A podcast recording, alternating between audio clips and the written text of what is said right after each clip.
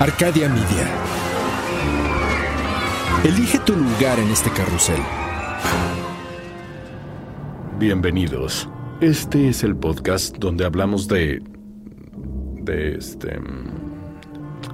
Ah, sí.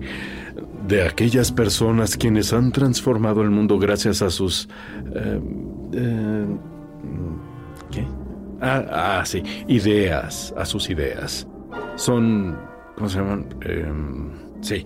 Genios sin rostro a los que los reflectores negaron la fama para convertirlos en innovadores anónimos sepultados en la infamia. Ellos son... perdón, eh, ¿Cómo se llama? ¿Eh? ¡Los olvidados! Ellos son los olvidados.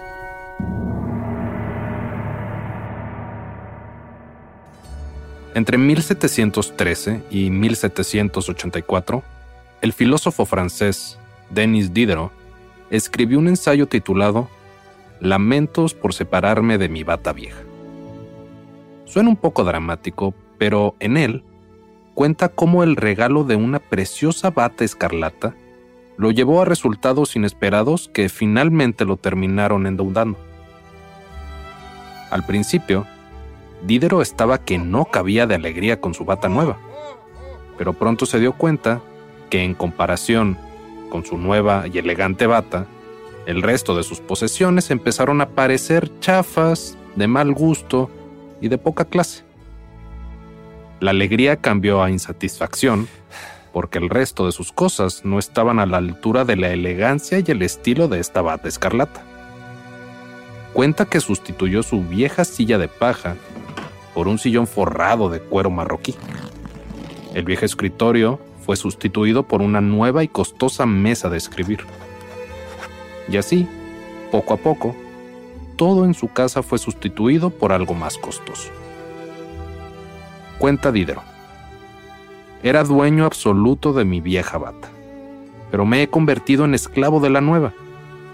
Hay que tener cuidado con la contaminación de la riqueza repentina. El pobre puede descansar sin pensar en las apariencias, pero el rico está en una perpetua tensión. Este espiral de consumo que te lleva a comprar más y más cosas nuevas es conocido como el efecto Diderot. Por ejemplo, te compras un teléfono nuevo, pero ahora tu reloj se ve viejo comparado con el teléfono. Y ni hablar de tus audífonos. Vas a necesitar un nuevo case. Y así, casi sin darte cuenta, terminas comprando cosas que antes no necesitabas para ser feliz o estar satisfecho.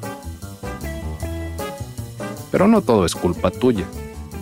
La vida tiene una tendencia natural a llenarse con más cosas. Rara vez buscamos rebajar, simplificar, eliminar o reducir. Nuestra inclinación natural es siempre acumular, añadir, mejorar y construir. Hay que ser cuidadosos con lo que queremos. Pero más importante aún es por qué lo queremos. Yo me acabo de comprar un asador nuevo. Y para como estoy viendo las cosas, el efecto Diderot me va a pegar durísimo. Soy Javier Peraz. Esto es Los Olvidados. Las historias extraordinarias de personas que poco recuerdan. Para muchos de nosotros, el solo pensar en ir a un centro comercial en estos tiempos suena abominable. La combinación de un lugar cerrado y repleto de gente no suena nada apetecible. ¿Sabes quién estaría orgulloso de que detestes ir a un centro comercial? El mismísimo creador de los centros comerciales. Víctor Grun nació el 18 de julio de 1903 en Viena, Austria. Estudió arquitectura en la Academia de Finas Artes de Viena. Para 1933, ya trabajaba como arquitecto en una firma que se especializaba en remodelar tiendas y departamentos. Al poco tiempo, en 1938, cuando Alemania anexó Austria, Grun emigró a los Estados Unidos. Con solo un título de arquitecto, 8 dólares y cero inglés, Llegó a Nueva York y comenzó trabajando de dibujante. Poco a poco se fue haciendo de renombre. Diseñó una tienda boutique llamada Lederer Leather Goods. También diseñó Ciros en la Quinta Avenida, Stecklers en Broadway, Paris Decorators en el Bronx y siete sucursales de la tienda de ropa Graysons. Sorprendentemente, nada de esto le sirvió de inspiración para crear los centros comerciales como los conocemos ahora. En el invierno de 1948, Grun se quedó varado en Detroit, Michigan, después de que su vuelo fuera cancelado por una tormenta. Y en lugar de quedarse en el aeropuerto o en un hotel a esperar, como cualquier persona normal, Grun decidió ir a visitar la emblemática tienda departamental Hudson's. Una vez ahí, pidió que el arquitecto le mostrara el lugar. ¿Por qué no? Supongo que eran otros tiempos y que los arquitectos de las tiendas estaban ahí por si se ofrecía algo. No lo sabemos. La tienda departamental era bastante bonita. Hudson se enorgullecía de ser una de las mejores tiendas departamentales de todo el medio oeste del país. Pero el centro de Detroit en sí estaba bastante, ¿cómo decirlo?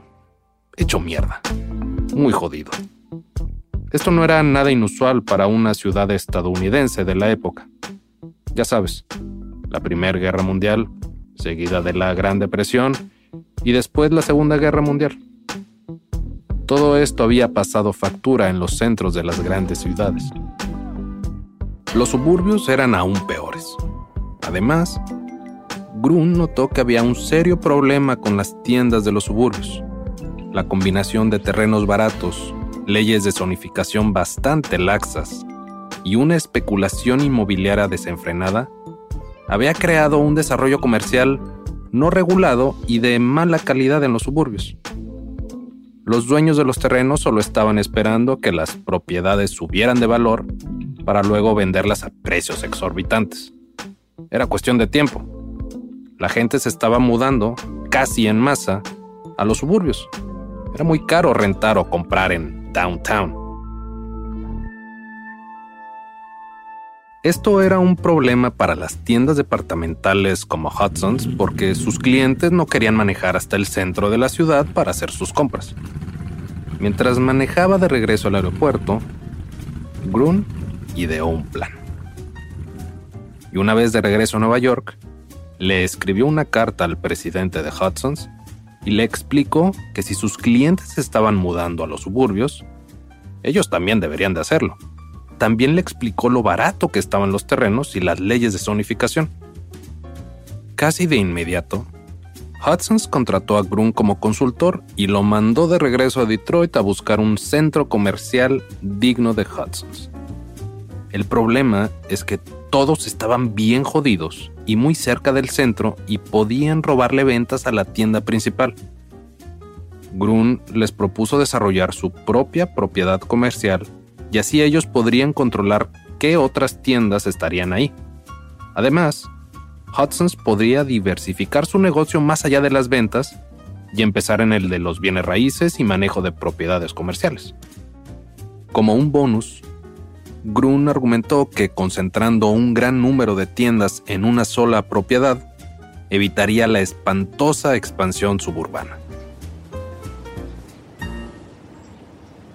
El presidente de Hudson's quedó tan impresionado que contrató a Grun para crear un plan de 20 años para el crecimiento de la empresa. En solo tres semanas, Grun diseñó el plan perfecto. Construir cuatro centros comerciales. Northland, Eastland, Southland y Westland, uno para cada suburbio de Detroit. Rápidamente, Hudson's lo aprobó y empezó a comprar terrenos sin llamar tanto la atención. El 4 de junio de 1950, anunció su plan de construir el Eastland Center, pero solo tres semanas después, el 25 de junio de 1950, la guerra de Corea había comenzado. En retrospectiva, fue lo mejor que le pudo haber pasado a Grun. Sus planes para el Island Center eran un desastre. quería hacer nueve edificios independientes alrededor de un estacionamiento ovalado. Además, había cuatro puentes de 90 metros necesarios para cruzar al otro lado del centro comercial. Una locura. De haberse realizado esto, hubiera sido un desastre financiero para todos. La guerra le dio tiempo de pensar en un mejor diseño. Grun decidió construir primero Northland y tuvo la brillante idea de tener el estacionamiento alrededor del centro comercial y de poner a Hudson's en el centro del centro comercial, forzando a los compradores a pasar por las tiendas más pequeñas. Un genio adelantado a su época. Northland, sin embargo, era un centro comercial al aire libre. Tenía todo lo que uno moderno, a excepción del techo. Cabe mencionar que dividió los espacios entre Hudson's y las demás tiendas en zonas separadas y muy diferenciadas. Hasta le puso nombres como Peacock Terrace, Great Lakes Court y Community Lane. Los llenó de fuentes, jardines, obras de arte y muchas bancas para todos. Todo con el fin de que la gente en los suburbios utilizara los espacios y tuviera un lugar donde convivir que no fuera el trabajo o su propia casa. La apertura de Northland fue en la primavera de 1954. Fue un éxito total. Se estima que entre 40.000 y 50.000 personas iban diariamente. La inversión inicial fue de 25 millones de dólares y el primer año tuvo ganancias de 88 millones. Hudson's vendió 30% más de lo estimado y a las tiendas más pequeñas les iba de maravilla todos los meses.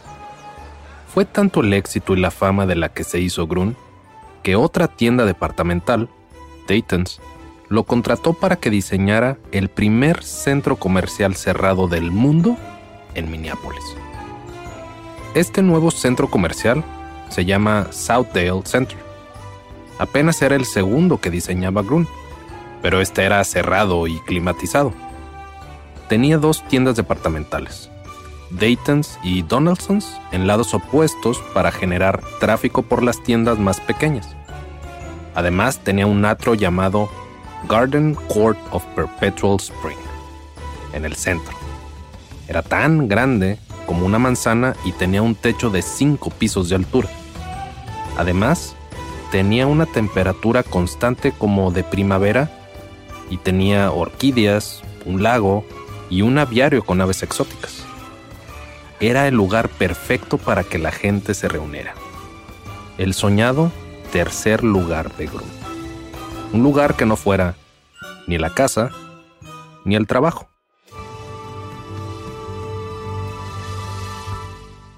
Uno de los planes de Grun al diseñar Southdale era que con las ganancias generadas se construyeran departamentos, hospitales, escuelas, parques y lagos.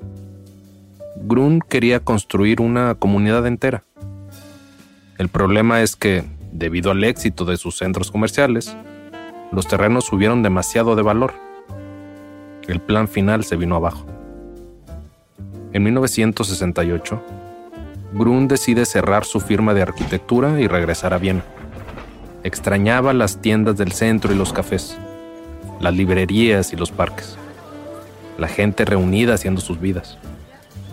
Para su sorpresa, un nuevo centro comercial amenazaba todo eso que tanto amaba.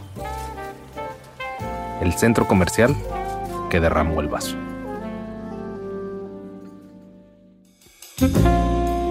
Pasó el resto de su vida escribiendo artículos y dando discursos condenando los centros comerciales como gigantescas máquinas de comprar y feos mares de estacionamientos que desperdician el terreno. En un discurso que dio en 1978 en Londres, titulado La triste historia de los centros comerciales, dijo, Me niego a pagar la pensión alimenticia de estos desarrollos bastardos estamos comprando tranquilos, Grun. Hizo también un llamado al público para que se opusiera a la construcción de nuevos centros comerciales en sus comunidades. Pero todos sus esfuerzos eran inútiles. En el momento de su muerte, en 1980, Estados Unidos estaba en medio de un boom de construcción que vería más de mil centros comerciales. La realidad es que eran muy populares. Según una encuesta a finales de los años 70, los estadounidenses pasaban más tiempo en el centro comercial que en cualquier otro lugar, a excepción de sus casas y el trabajo. Casi inmediatamente después de su muerte, el 14 de febrero de 1980, Víctor Grum pasó al olvido. Puede que eso no haya sido tan malo, tomando en cuenta lo mucho que llegó a despreciar la creación que le dio la fama. Irónicamente, hay un término denominado el efecto Grum que es el momento en el que los consumidores entran a un centro comercial o a una tienda y rodeados de una distribución intencionalmente confusa, pierden la noción de sus intenciones originales, lo que hace que los consumidores sean más susceptibles de realizar compras impulsivas. Víctor Grun, el padre de los centros comerciales, no será olvidado. Narrado y escrito por Javier Peraza. Diseño de audio por Emiliano Quintanar. Asistentes de audio, Andrés Baena y Víctor Ortiz. Producido por Luis Eduardo Castillo en los estudios de Wetback Audio en México. Arcadia Media.